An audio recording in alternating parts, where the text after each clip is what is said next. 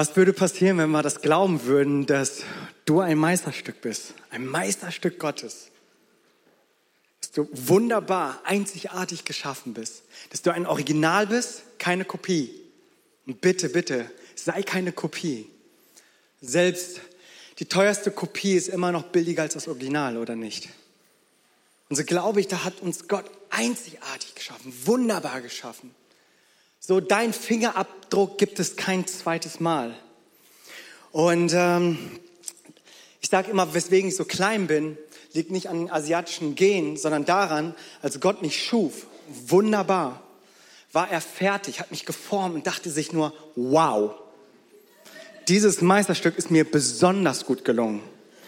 Und dann hat er seine mächtige Hand genommen und dachte sich so, toll. Ich war ursprünglich wahrscheinlich 1,98 oder so geplant. Aber so hat Gott mit jedem von uns vielleicht so eine eigene Komponente gemacht. Dachte so, boah, deine Haare mache ich besonders lockig.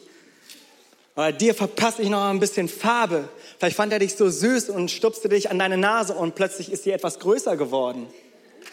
Was auch immer es ist, ich glaube, dass du einzigartig gemacht und geschaffen worden bist dass du ein Meisterstück Gottes bist. Und das nicht nur äußerlich, oberflächlich, sondern auch, dass du ja, mit, mit, mit Sachen ausgestattet wurdest, wo du wissen darfst, dass du wunderbar gemacht bist, dass du ein Meisterstück Gottes bist. Letzte Woche hatten wir Matthias hier auf der Bühne, den, äh, einer unserer Pastoren, der darüber gesprochen hat, dass er uns Gaben gegeben hat und nicht nur Gaben, sondern auch geistliche Gaben.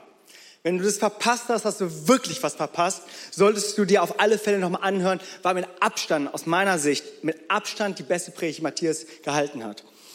Und ähm, er hat dir nicht nur Gaben und geistliche Gaben gegeben, er hat dir auch eine, eine besondere Kraft gegeben. Und zwar nenne ich diese Kraft Leidenschaft. Er hat dir eine Leidenschaft gegeben.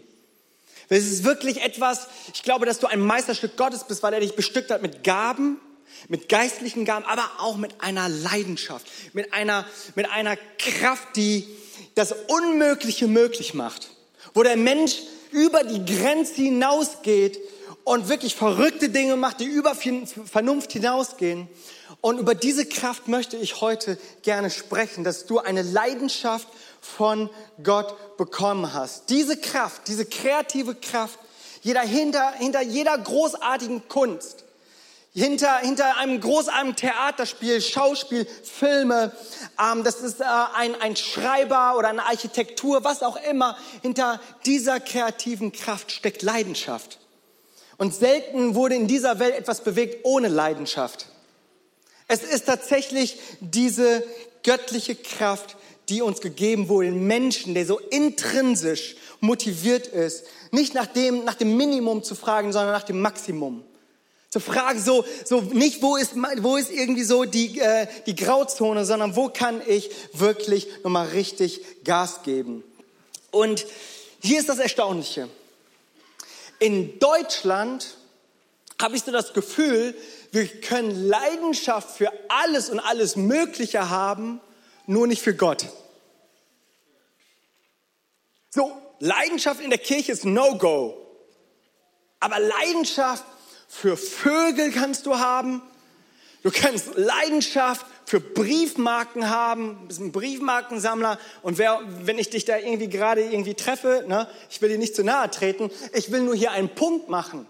Du kannst Leidenschaft für alles Mögliche haben. Ich habe sogar ein bisschen gegoogelt und äh, geguckt, äh, was denn so für Bücher gibt Richtung Leidenschaft. Solltest du vielleicht nicht tun.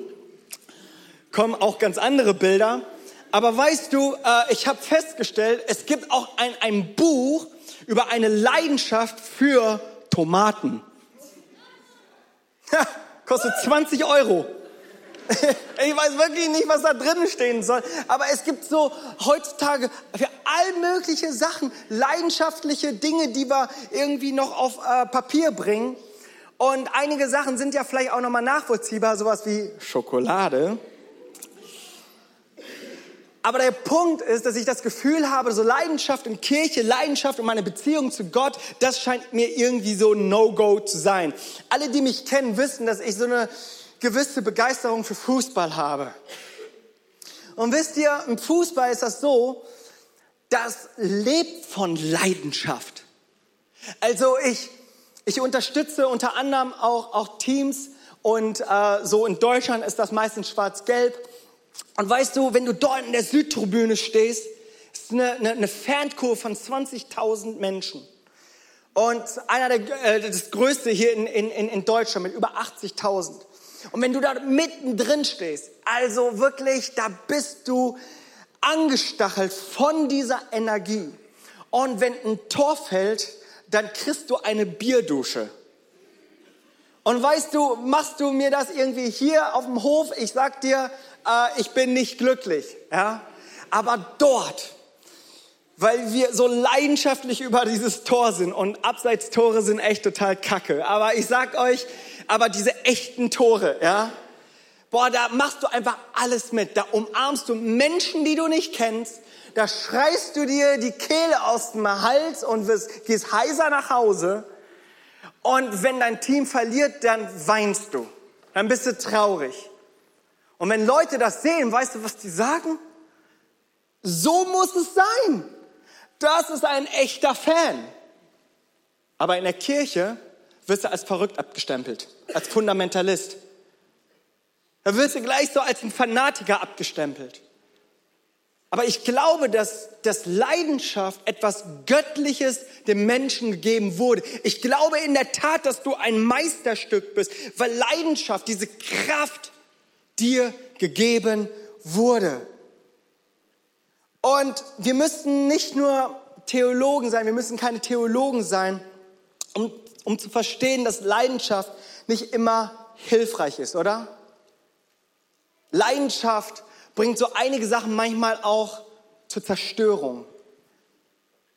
Es ist nicht nur eine gute Kraft, es ist auch eine schlimme Kraft. Und auch, auch fairerweise zu sagen, biblisch gesehen ist das Wort Leidenschaft in der Bibel häufig und meistens negativ besetzt. Und diese Leidenschaft, von der wir hier sprechen, ist etwas, was Gott zwar gegeben hat und wenn du das mal so übersetzt, Epithomia heißt das. Ich habe es mir früher im Griechischunterricht immer mit Epidemie irgendwie gemerkt. Also ich brauchte immer diese Eselsbrücken, ja, wenn ich irgendwie neue Vokabeln habe. Epithomia, Thumia, TH, wie das englische Thank you. Ja, Epithomia. Jetzt probier's mal. Drei, vier, also nicht schlecht. Okay, ich habe irgendwie was anderes erwartet. Ich bin halt ein guter Lehrer. Epithomia. Und ähm, weißt du, das bedeutet so viel wie, ich kann nicht anders als. Ich kann nicht anders als. Und wenn du dir mal das nochmal überlegst, was das bedeutet, ich kann nicht anders als, dann sehen wir heute in unserer Welt so viel Schlimmes, wo Menschen nicht anders können. Und ich muss euch sagen, als ich diese Predigt vorbereitete, hat mir sehr schwer mitgetan, weil ich so eine Blockade hatte, weil ich dachte, so Leidenschaft für Gott, hey, das das, das, das, das Feiern war, wir reißen die Bude ab, machen gute Laune, haben schöne Farben und so. Aber ich dachte, je mehr ich mich damit beschäftigte, dachte ich, müssten wir uns damit einfach auch beschäftigen, dass wir in einer Welt leben, die nicht anders kann, als so zu leben, wie sie lebt. Es ist außer Kontrolle. Da ist Lust, da ist Begierde, da sind Triebe, die sind außer Kontrolle. Ich kann nicht anders als. Und so haben wir heute Nachrichten, da, da, da strauben mir wirklich die Haare. Ich, ich, ich frage mich so, in was für einer Welt leben wir? Das sind Dinge, die geschehen, die über meine Vorstellungskraft hinausgehen. Skandale, Missbrauch, Ungerechtigkeit, Diskriminierung, einfach Gottlosigkeit. Leidenschaft, Epithomia, tatsächlich wie eine Epidemie. Ich kann nicht anders als. Und wenn ich mir das so anschaue, dann, dann, dann frage ich mich, was stimmt eigentlich nicht mit dem Menschen, was stimmt mit uns nicht?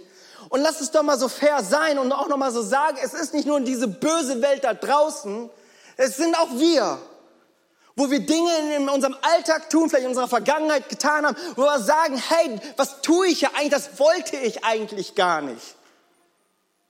Natürlich sind wir nicht nur irgendwie Täter, wir sind auch Opfer, wo uns Dinge angetan wurden, Epithomia, ich kann nicht anders als von anderen Menschen, wo du verletzt wurdest, wo du dachtest, das ist unfair, wie ich behandelt wurde, unfair, wie ich als Kind aufwachsen musste. Epithomia, ich kann nicht anders als. Und weißt du, nicht nur als Pastor, sondern ich einfach als ein einfacher Jimmy, ich frage mich, wie viel Leid, Ungerechtigkeit, Gottlosigkeit hat Epithomia in diese Welt gebracht. Und Leidenschaft, und ich habe mir darüber nachgedacht, in diesem Zusammenhang ist Leidenschaft getrennt von Gott gefährlich. Ich nannte es so, Leidenschaft getrennt vor Gott, von Gott schafft nur Leid. Ich weiß, dass das jetzt nicht auf deine Leidenschaft von Tomaten irgendwie betrifft, aber wenn wir uns das mal so anschauen, wo wir weiter hineingehen in dieses Leben, dann ist Leidenschaft getrennt von Gott sehr, sehr gefährlich. Leidenschaft getrennt von Gott schafft nur Leid. Und ich, ich habe das so, so geschrieben, diese Predigt, und ich dachte mir so, Mensch, der Mensch, er braucht einen Retter. Der Mensch schafft es nicht selber, er ist so gefangen, ich kann nicht anders als. Er ist so gefangen so verloren ohne Gott. Und wir brauchen einen Retter, wir brauchen einen Erlöser, wir brauchen einen Sohn Gottes, der dieses fleischliche Epithomia mit an das Kreuz genommen hat und gesagt hat, hey, ich will euch nicht religiös machen, sondern ich will euch ein neues Leben schenken.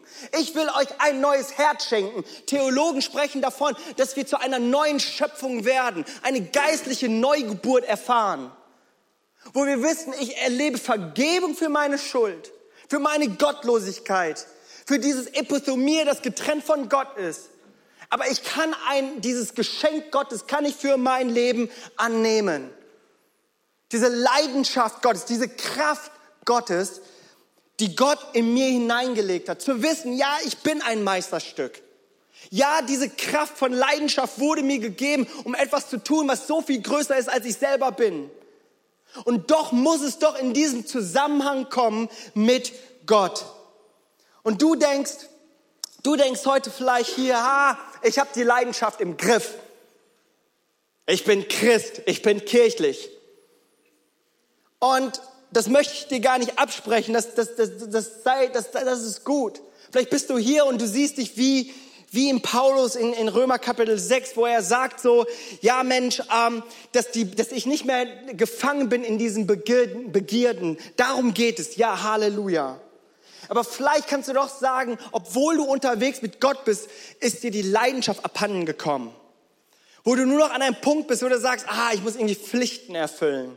Ah, das erwartet Kirche von mir. Da ist Routine reingekommen. Das läuft. Nichts gegen Routine, aber es gibt irgendwo eine falsche Routine. Ich frage mich manchmal selber in meinem Leben, wie professionell bin ich eigentlich in meinem christlichen Leben geworden? Wo ich ganz genau weiß, was zu tun ist. Ich weiß, an welchen Stellen man Amen sagt, wann man Halleluja ruft, wann man Maranatha ruft. Ich, ich bin da total der Vollprofi. Ich weiß ganz genau, wann man aufsteht, wann man sich wieder hinsetzt und so. Ich kenne die ganze Liturgie. Aber es heißt, dass wir diese, diese Leidenschaft, die wir haben, in die richtigen Bahn bringen müssen. In Sprüche Kapitel 19, Vers 2. Dort heißt es Eifer ohne Wissen. Also Herz ohne Wissen. Leidenschaft ohne Wissen. Nur getrieben sein ohne Wissen heißt hier, ist nicht gut. Ein Mensch, der allzu eilig, Entschuldigung, ein Mensch, der es allzu eilig hat, verfehlt leicht den richtigen Weg.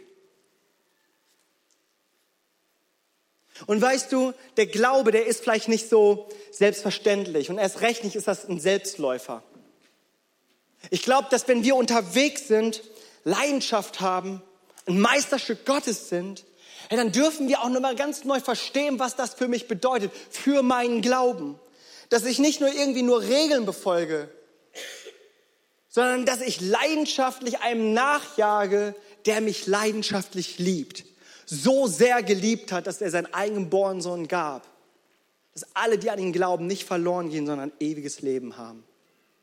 Ich glaube, diese leidenschaftliche Liebe dürfen wir mit Leidenschaft auch beantworten. Ich glaube, es braucht auch aus, raus aus dieser Eintönigkeit zu kommen, diese Leidenschaft, die wir bekommen haben, nicht nur in belanglose Sachen reinzubringen, Fußball Stichwort, ähm, sondern dass wir das auch mit dem Ewigen in Verbindung bringen dürfen, mit Gott. Und ohne Leidenschaft, glaube ich, wird das Leben schwer. Da fällt es einfach schwer, irgendwie mit Gott unterwegs zu sein. Da wird es langweilig. Und weißt du, was das wichtigste Gebot ist? Ich meine, wie viele Gebote haben wir? Ich glaube, so im Alten Testament finden wir, glaube ich, 617 Gebote. Wir kennen die zehn, ne? Das sind die Top Ten. Ja. Aber es gibt weit mehr. Es gibt weit mehr. Als wäre das nicht genug, haben Pharisäer noch ein paar noch kleingedruckte Regeln reingebaut. Aber was ist das eine größte Gebot, das alles zusammenfasst? Hier, Markus Kapitel 12, Vers 30. Du sollst den Herrn, deinen Gott, lieben, von ganzem Herzen.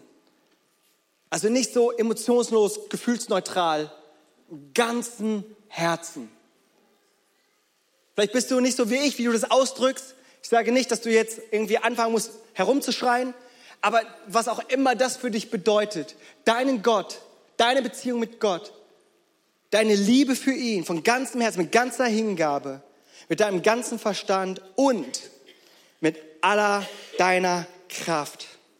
Und hier ordnet sich nun Epithomia richtig ein. Hier ordnet sich das ein. Ich kann nicht anders als Gott zu lieben von ganzem Herzen, mit ganzer Hingabe. Wisst ihr, dieses Abarbeiten von religiösen Vorschriften, das war niemals Gottes Intention, war es nie und wird es nie sein. Ich sage hier in, unserer, in unserem Ort, wir heben Hände, wir erheben unsere Stimmen, wir, wir schauen auf das Kreuz, wir fallen und stehen wieder auf, weil wir eben um ein ungeteiltes Herz ringen. Das ist, worum es geht, um eine totale Hingabe.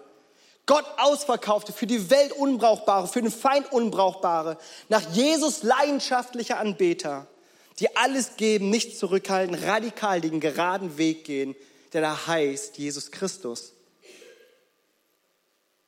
Es gibt dazu keinen zweiten Weg, das ist der einzige Weg.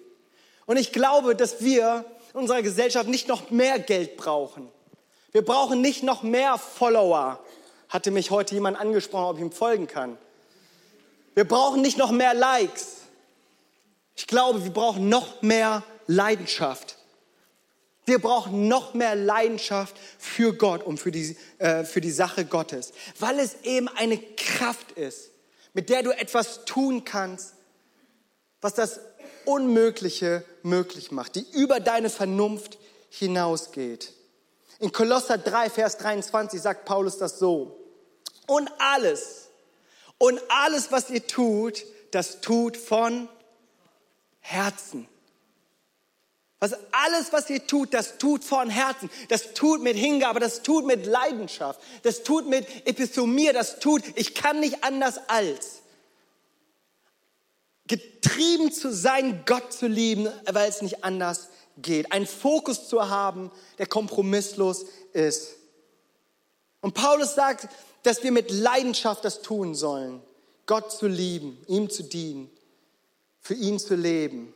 Ich werde gleich noch ein paar praktische Sachen sagen, wie, wie es passiert, weil mir, ich, ich habe festgestellt, so mit dem Appell funktioniert das nicht. So, jetzt geht mal raus und seid, seid leidenschaftlich und dann schreien wir alle und versuchen auf Knopfdruck irgendwie leidenschaftlich zu sein. Funktioniert nicht so. Und doch glaube ich aber, hilft es manchmal, mit einem Bekenntnis anzufangen, oder? Mit dem Bekenntnis anzufangen. Ich habe mir ein paar Sachen aufgeschrieben. Wenn du dich da nicht drin äh, wiederfindest, dann äh, vergib mir, aber irgendwo solltest du dich wiederfinden. Wie wäre es, wenn wir sagen, ich bin ein Nachfolger Christi aus Leidenschaft für Gott? Ich bin ein Nachfolger Christi, nicht weil ich so geprägt wurde, nicht weil mir die, meine Eltern mir das übergestülpt haben, sondern ich bin ein Nachfolger Christi aus Leidenschaft für Gott. Klein, Kleingruppenleiter. Ich bin ein Kleingruppenleiter aus Leidenschaft für Gott. Nicht, weil die Kirche das zum Programm gemacht hat, sondern weil ich eine Leidenschaft für Gott habe. Und ich bin ein Ordner. Hier, aus Leidenschaft für Gott. Ich bin Teil dieser Kirche aus Leidenschaft für Gott. Stell dir das mal vor, dass du das für dich über dein Leben ausrufen kannst. Teil dieser Kirche aus Leidenschaft für Gott. Und ich bin ein Wissenschaftler. Vielleicht bist du ein Wissenschaftler. Aus Leidenschaft für Gott. Erzieher aus Leidenschaft für Gott. Sportler aus Leidenschaft für Gott. Influencer aus Leidenschaft für Gott. Eine Hausfrau aus Leidenschaft für Gott. Ein Beamter aus Leidenschaft für Gott. Ein Ehemann aus Leidenschaft für Gott. Ein Vater aus Leidenschaft für Gott. Ein Single. Vielleicht bist du Single und sagst, aber ich bin es aus Leidenschaft für Gott. Vielleicht bist du Leidenschaft für Gott. Und dann, wenn du jemanden hast, dann weißt du, dass diese Beziehung aus Leidenschaft für Gott steht. Vielleicht bist du Rentner, ein Rentner aus Leidenschaft für Gott. Stell dir das mal vor, das könntest du über dein Leben sagen, ausrufen, bekennen. Weißt du, ich ähm, habe diese Predigt geschrieben und ich war an diesem Punkt der Predigt und ich habe mich gefragt, okay, kann ich das an diesem Punkt der Predigt jetzt nochmal bringen? Aber, aber das ist wirklich so, so authentisch, wie es ist. Ich muss es einfach sagen. Ähm, ich habe eine ganz praktische Bild, wie funktioniert das? Und ich kam auf Rocky 3. Kennt ihr Rocky? Kennt ihr Rocky Balboa? Ein Boxer. Ne? So, äh, in den 80ern hat da irgendwie fünf Teile rausgebracht und als wäre das nicht genug, kam noch Rocky Balboa raus und als wäre das nicht genug, Legacy, ne? The Creed, One und Two und so weiter. Ähm, weißt du, und ich musste tatsächlich dran denken.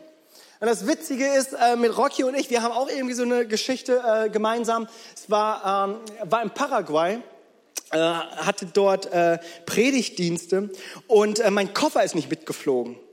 Und dann war ich äh, zwei oder drei Wochen dort, musste mir irgendwie neue Sachen kaufen und er kam zurück und die Info war, dieser Koffer hat äh, den Flughafen nie verlassen.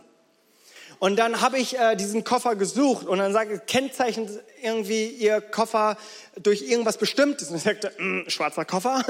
Und das war nicht wirklich hilfreich. Und dann ist mir eingefallen, dass ich die ganze Rocky-Saga mitgenommen habe. DVDs, das waren auch damals DVDs.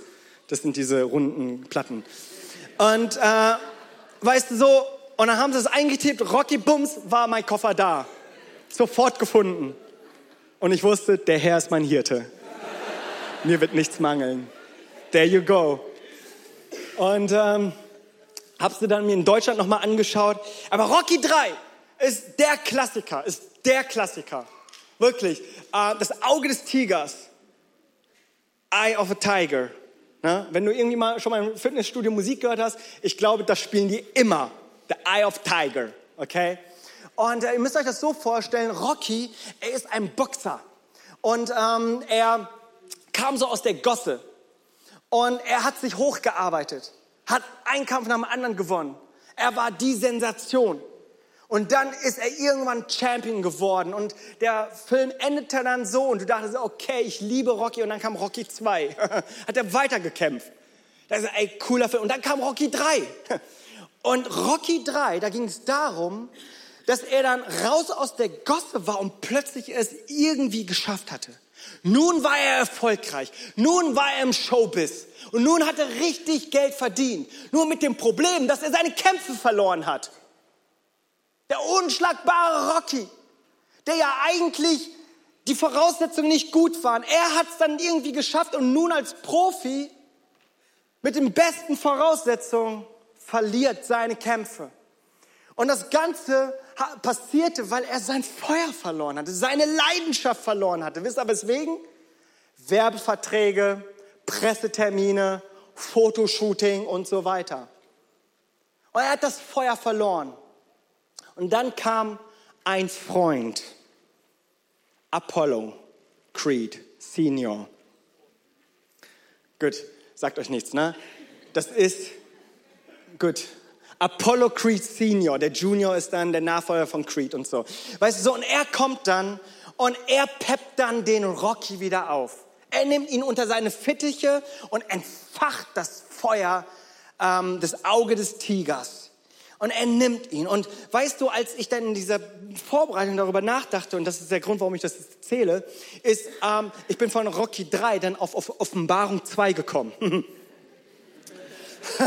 ich, ich, weiß nicht, ob Offenbarung 2 dir heute irgendwie weiterhilft oder Rocky 3 dir hilft. Was auch immer es ist, was auch immer hilft, nimm das mit, okay? Weil in Offenbarung 2, da gibt es ein Sendschreiben an Ephesus. Und dort sagt er, komm zurück zur ersten Liebe. Komm zurück wieder an diesen Punkt, wo du angefangen hast. Ich lese das mal vor aus der Hoffnung für alle. In Kapitel 2, Vers 4. Aber eines habe ich dir auszusetzen. Von deiner anfänglichen Liebe ist nicht mehr viel übrig. Weißt du noch, mit welcher Hingabe du einmal begonnen hast? Was ist davon geblieben? Kehr um und handle wieder so wie zu Beginn. Könnte aus dem Skript von Rocky sein. Aber ich sage euch, Offenbarung 2 war vorher. Handle wieder so wie zu Beginn. Ich wünschte, Leidenschaft ging irgendwie so, dass ich dann jetzt gleich aufrufe, ihr kommt alle nach vorne, ich lege euch die Hände auf, bam, bam, bam, und ihr seid jetzt so leidenschaftlich für immer brennend im Geiste und geht raus und verändert diese Welt. Aber ich glaube, dass dieses Wort etwas hat, dass wir umkehren. Dass wir umkehren und handeln, so wie zu Beginn. Kannst du dich noch erinnern? Kannst du dich noch erinnern, wenn du deinen Weg mit Gott noch nicht gegangen bist, dann kann heute das so dein Weg sein. Und du sagst, ich, ich, dieses Epithomia, ich bin so gefangen, ich kann nicht anders, als irgendwie nur für mich zu leben, mich selber aufzublähen über Leichen zu gehen, Hauptsache erfolgreich, Ellbogengesellschaft, dann ist das heute, wie du den Weg beginn, beginnen kannst. Aber ich glaube, viele von euch, die hier seid, ihr seid diesen Weg schon gegangen. Ihr habt diesen Weg schon begonnen. Viele, die gerade irgendwie meine Internetfreunde, ich glaube, ich spreche zu vielen, die, die wir irgendwie unterwegs sind, aber das Feuer verloren haben. Da heißt es, kehre um und handle wieder so wie zu Beginn. Handle wieder so wie zu Beginn. Ich musste nachdenken, wie war es eigentlich bei mir? Wie handelte ich eigentlich zu Beginn? Ich kann mich erinnern, ich war 17, hatte eine Berührung mit Gott. Ich war so begeistert von Gott und seinem Reich und ich, ich habe es erkannt, ich bin schuldig vor Gott, dass wenn ich sterbe, ich, ich für immer verloren bin, aber diesen gnädigen Gott in meinem Leben haben, der mir ewiges Leben gibt. Wisst ihr, was passiert ist? Ich bin nach Hause gegangen und ich konnte nicht aufhören, meine Bibel zu lesen. Es war kein Bibelleseplan. Es war nicht jemand, der gesagt, du musst jetzt deine Bibel lesen. Es war nicht ein Prediger, der mit der Bibel auf mich eingeschlagen hat und gesagt, jetzt liest du deine Bibel. Mir wurde auch noch nicht mal irgendwie gedroht von der Hölle. Ich war einfach nur so überwältigt von der Liebe Gottes, so erfasst. Ich habe diese Bibel verschlungen. So sehr, dass mein älterer Bruder einmal in mein Zimmer kam und meinte so, liest du jetzt den ganzen Tag nur noch deine Bibel? Und ich musste dran denken, handle wieder so wie zu Beginn. Habe gesagt so, okay, äh, wann ist eigentlich das das letzte Mal gewesen? In meinem Alltag wo ich gesagt habe, boah, lese ich eigentlich nur noch die Bibel, um es irgendwie abzuhaken? Lese ich die Bibel eigentlich nur, um meine nächste Predigt vorzubereiten? Lese ich nur noch die Bibel als, äh, als irgendwie Sensationslustiger, der irgendwie was Neues herauskitzeln möchte? Oder aber kann ich mich wieder neu dort hinein positionieren, wo ich sage, hey, ich möchte diese Leidenschaft haben für Gott. Zu wissen, dass das, was Gott in uns gelegt hat, als Meisterstücke, diese Leidenschaft, nicht getrennt von Gott, sondern dass es eben mit Gott ist. Ich kann mich erinnern, meine ersten Anfänge, als ich so meine ersten erwachsenen Schritte machte im Glauben. Da war ich 19 in der Bibelschule. Und ich hatte es irgendwie aufs Herz bekommen, für eine längere Zeit zu fasten. Wir hatten, das stand nicht auf der Agenda, das brauchtest du nicht, um irgendwie einen theologischen Abschluss zu bekommen. Ich habe es einfach auf mein Herz äh, bekommen. Habe das gemacht und Kaffee getrunken und dann nach ein paar Tagen war ich nur noch am Zittern, ja. Und ich dachte, okay, um das Zittern wegzukriegen, noch mehr Kaffee, ja. Wisst ihr, ich hatte nicht viel Wissen, ich hatte viel Leidenschaft. Aber handle wieder so wie zu Beginn. Und es sind so Stories in mein Leben hineingekommen aus, aus meinen anfänglichen ersten Schritten, wo ich dachte, ja, das hatte nicht irgendwie alles Hand und Fuß, aber das war leidenschaftlich. Das hat mich zu dem gemacht, wer ich heute bin. Und ich glaube, es braucht einfach wieder ganz neu dieser, diesen Fokus zu verstehen, dass Gott, der leidenschaftlich ist, dass wir sagen, ich möchte meine Nachfolge leidenschaftlich machen. Ich möchte es nicht nach einer Agenda machen, sondern ich möchte alles geben. Und mit dieser Leidenschaft für Gott ist einfach alles möglich. In dir steckt diese Kraft, die jede Vernunft übersteigt, das Unmögliche eben möglich macht, dass du einen Unterschied machen kannst hier auf Erden. Dass wo so viel Epithomie irgendwie in die falsche Richtung geht, kannst du sagen, ich gehe damit in eine richtige Richtung. Ich helfe Menschen, dass sie Sinn und Zweck darin finden, dass es einen ewigen Gott gibt und der sie ewiglich liebt. Mit dieser Leidenschaft für Gott ist einfach alles möglich. Und wir sind Meisterstücke, weil wir Leidenschaft haben. Möge diese Leidenschaft in unsere Bestimmung münden, in unsere Bestimmung, weil ich glaube, dass diese Leidenschaft für Gott, die individuelle Begabung, das ist das so das Kostbarste und das Wertvollste, was du dieser Gesellschaft, dieser Welt geben kann, kannst. Ähm, weißt du, und ich habe mich gefragt, so dieses Handle wieder so wie zu Beginn, das mag so romantisch klingen und äh, wir mögen da irgendwie in Nostalgie verweilen, aber ich habe gesagt, komm, lass uns doch mal uns einen Moment nehmen und ganz praktisch uns fragen, was können wir praktisch tun? Weil ich glaube, jeder von uns hier in diesem Raum, egal einen Glaubenstand du hast, egal wie alt du bist, was für einen kirchlichen Hintergrund du hast, ob du überhaupt einen hast, ich glaube, wir alle können mit einer Sache aufhören, die diese Leidenschaft für Gott erstickt. Jeder von uns. Eine Sache, wo du ganz genau weißt, hey, das, das hilft mir nicht in der Leidenschaft Gottes. Wo du ganz genau weißt, das schafft nur Leiden, auf den Long Run gesehen. Aber zumindest auch belanglos. Aber du sagst, es gibt eine Sache, Vielleicht ist das Kraft und Zeit, die irgendwo flöten gehen. Du weißt ganz genau, das nimmt dir zu viel Energie. Das erstickt die Leidenschaft für Gott. Du machst so viel im Leben, im Alltag, aber hast keine Zeit mehr, eine Qualitätszeit mit Gott zu haben. Dinge, die dich trennen von Gott, wo du ganz genau weißt, das trennt mich von Gott. Vielleicht umgibst du dich mit lauter Feuerlöschern, so nenne ich sie ein bisschen schlechter Gesellschaft. Wo du eigentlich dieses Brennen hast, kommst Sonntag raus und sagst, boah, ich bin wieder da. Und dann kommt der Montag. Und du weißt ganz genau, dass dieses Feuer, das in dir brennt, es braucht einfach andere Menschen, die auch brennen. Vielleicht ist da Unvergebenheit, ein ungelöster Konflikt, ein unausgesprochener Konflikt, die jeden Ansatz von Freude in dir erlöscht eine Sache, mit der du aufhören kannst, glaube ich, haben wir alle. Das ist, das ist eine. Und das andere ist, ich glaube, jeder von uns hat eine Sache, die wir anfangen können, um die Leidenschaft für Gott zu beleben. Eine Sache. Was ist diese eine Sache? Wenn ich zurückdenke, dass wir diese Tätigkeit machen, dass wir handeln wie zu Beginn. Was ist da eine Sache, die ich tun kann? In Offenbarung 2 heißt es, kehre um, kehre um. Handle wieder so wie zu Beginn. Was ist das? Suche Gott.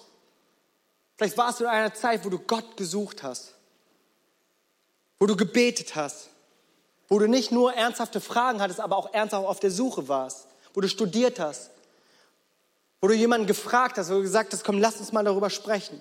Eisen schärft Eisen. Umgebe dich mit Menschen, die Feuer für Gott haben wo du weißt, dass sie, dass sie dich anfeuern werden, den richtigen Weg zu gehen. Kleingruppe, vielleicht bist du in einer Kleingruppe. Wie wäre es, wenn du mit Abendmahl startest? Vielleicht hast du es gemacht und schon lange nicht mehr gemacht. Wie wäre, wenn es eine Woche ist, wo in allen Kleingruppen Abendmahl gefeiert wird? wo du dich daran zurückerinnerst und denkst, wow, Gott hat mich erlöst von Sünden und Schuld. Ich war eins, eins war ich verloren, aber nun habe ich ewiges Leben. Ich habe es nicht verdient, damals nicht, heute nicht, morgen nicht. Aber ich danke dir, Gott, für deine unendliche Gnade. Danke, dass du, dich etwa, dass du etwas auf dich genommen hast, was du nicht hättest tun müssen, aber mich so leidenschaftlich geliebt hast. Vielleicht hilft Abendmahl, dieses Feuer in dir neu zu entfachen. Werde einfach im Glauben aktiv. Wie wäre es, wenn du raus aus einer Zuschauerrolle kommst und sagst, ich möchte aktiv werden? Hör auf, einfach E-Mails an die Gemeinde zu schreiben. Fang an, der Unterschied zu sein. Fang an, derjenige zu sein, der sagt, hey, ich, ich, ich wurde erlöst und errettet. Ich möchte nun leidenschaftlich unterwegs sein für meinen Glauben. Ich möchte, mit Nachfolge möchte ich Leidenschaft für Gott unterwegs sein. Ich möchte, dass es nicht irgendwie egal ist. Ich möchte nicht, dass da eine falsche Routine reinkommt, sondern ich möchte so handeln, wieder so wie zu Beginn. Lass uns gemeinsam aufstehen. Danke, Jesus. Danke, Jesus. Ich möchte dich fragen, wenn unsere Augen geschlossen sind, die Kameras tatsächlich nur auf mich gerichtet sind, möchte ich dich hier in diesem Saal fragen und an meinen Internetfreunden, wenn du dieses Epithumia in deinem Leben hast, Epithumia in deinem Leben hast, wo du sagst, ich kann nicht anders als nur für mich zu leben, meinen Interessen zu folgen. Wenn du an einem Punkt bist, wo du sagst, ich bin so gefangen, ich brauche einen Erlöser, ich brauche einen Gott, ich brauche dieses neue Leben. Hey, dann ist das so dein Moment, wo du sagen kannst, okay, ich, ich bin bedürftig, ich brauche Gott in meinem Leben, der in mein Leben hineinkommt und mir ewiges Leben gibt. Und das mag heute ein Neuanfang sein, dein erster Anfang sein. Das mag heute so dieser Moment sein, wo du erkannt hast, okay, ich kann nicht mehr so weiterleben, wie ich es bisher gelebt habe. Und selbst wenn du denkst, du hast es in Kontrolle, wirst du wissen, dass Tag X kommt und dass du dich vor einem Gott rechtfertigen musst. Aber dass wenn du Ja zu Jesus sagst, kommt er in dein Leben. Und dann wird Gott nicht dich sehen, sondern er wird den Christus in dir sehen, den Jesus, den Heiligen, den Unschuldigen, den Reinen in dir sehen. Und wenn du sagst, das ist der Wunsch meines Herzens, du gerade jetzt auch merkst, das ist, das ist eine Entscheidung, die du noch nicht getroffen hast oder nicht sicher bist, ob du die getroffen hast, dann ist das jetzt einfach dieser Moment, wo ich gerne für dich beten möchte. Ich werde nichts Komisches machen, wirst da an dem Platz sein äh, dürfen, wo du gerade bist, aber während wir in dieser Gebetshaltung sind, möchte ich dich einfach fragen, wenn du Ja zu Gott sagen möchtest, Ja zu diesem neuen Leben sagen möchtest, dann heb doch mal deine Hand, streck mal deine Hand, einfach als eine Entscheidung für dich. Super, super. Einfach als Zeichen für dich und für Gott. Schön, schön, Halleluja, ich sehe es, super. Gott segne euch, Gott segne euch. Danke, Jesus. Wir wollen gemeinsam ein Gebet sprechen. Und solidarisch bitte ich einfach die ganze Gemeinde, dieses Gebet zu sprechen.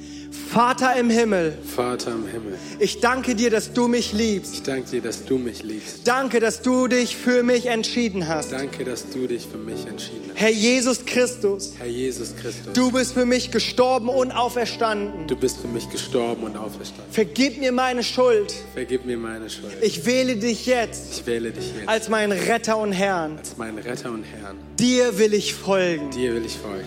Amen. Amen. Amen. Herzlich willkommen in die Familie Gottes. Komm, lass uns ihnen noch mal einen ganz warmen Applaus geben. Schön, dass es dich gibt.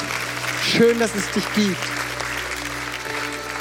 Schön, dass es dich gibt. Hey, zu meiner, zu meiner Rechten oben haben wir Next äh, Step Launch. Das sind diese Menschen, die dir helfen, diese Entscheidung nicht nur irgendwie mystisch hier gerade in so einem emotionalen Raum zu machen, sondern dass du einfach kommen darfst und sagst, ich will wissen, was mein nächster Schritt ist, was mein nächster Glaubensschritt ist.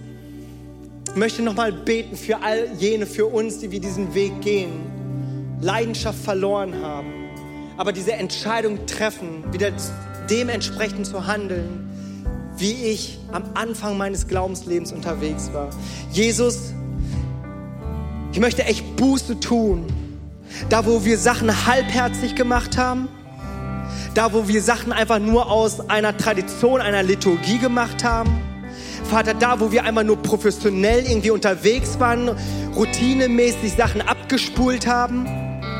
Ich bete aber, Jesus, Herr, dass ich es wieder ganz neu erkennen darf, dass ich ein Meisterstück bin, weil mir eine, eine übernatürliche Kraft gegeben wurde, eine Leidenschaft, Dinge zu tun, die so viel größer sind, als ich selber bin. Dinge zu tun, die unmöglich sind, möglich zu machen. Die über eine Vernunft hinausgeht. Danke ich dir, Jesus, Herr, für diesen Herzschlag.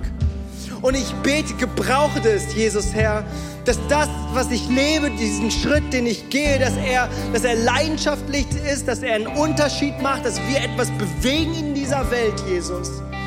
Danke, Jesus, dass du Wohlgefallen daran hast, Jesus. Dass du zu dieser Frau gesagt hast, die dieses Öl in diesem kleinen Fläschchen ihr Jahresgehalt aufs Spiel gesetzt hat, deine Füße damit gewaschen hat. Du hast gesagt, das ist ein gutes Werk. Ein gutes Werk hat sie getan. Danke, Vater im Himmel, dass wir unsere Kalkulation wieder ganz neu machen dürfen mit, mit der himmlischen Kalkulation, Jesus.